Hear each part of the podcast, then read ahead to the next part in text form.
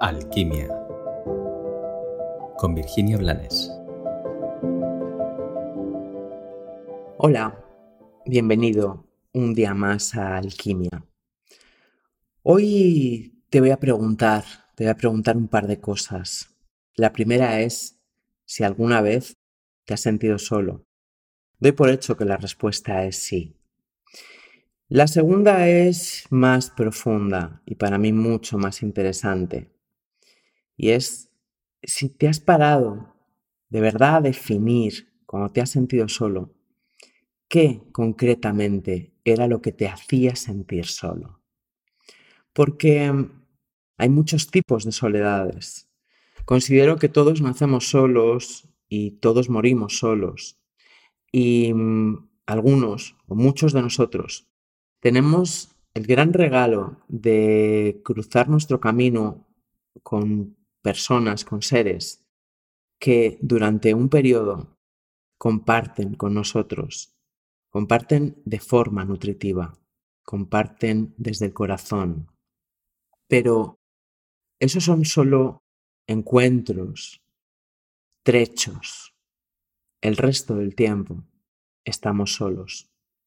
Soy consciente de que la soledad es cruda y puede dar mucho, mucho miedo. De hecho, es uno de los motivos por los que la mayoría de la gente vende su alma, por no estar sola, sin darse cuenta de que no hay peor soledad que la soledad cuando estás rodeado de personas a las que supuestamente quieres y que supuestamente te quieren. Esa esa sí es desgarradora.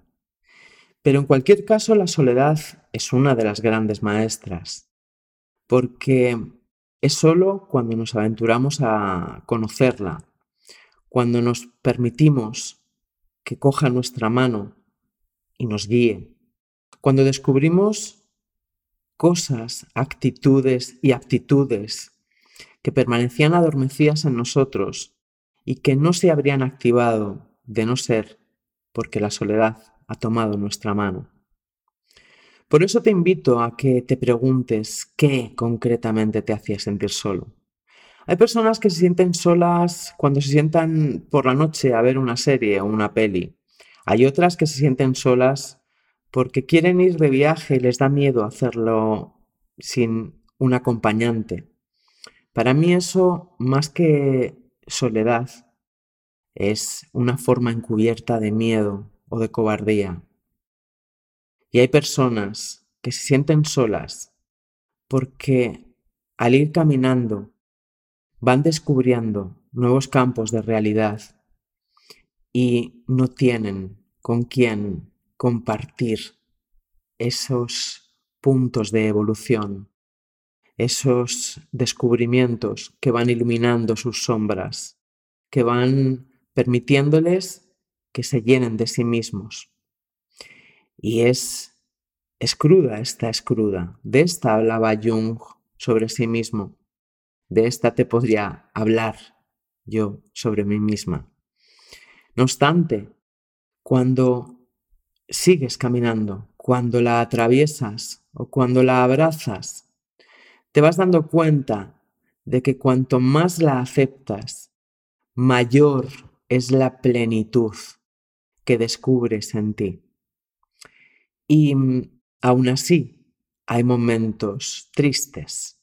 Hay momentos en que la fe puede resquebrajarse al mirar el páramo en el que estás y no encontrar a nadie más.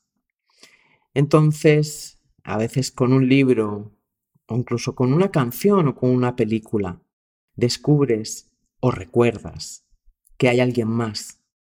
Tal vez vuestros caminos no se crucen, pero sientes que hay otro ser vibrando en tu misma frecuencia.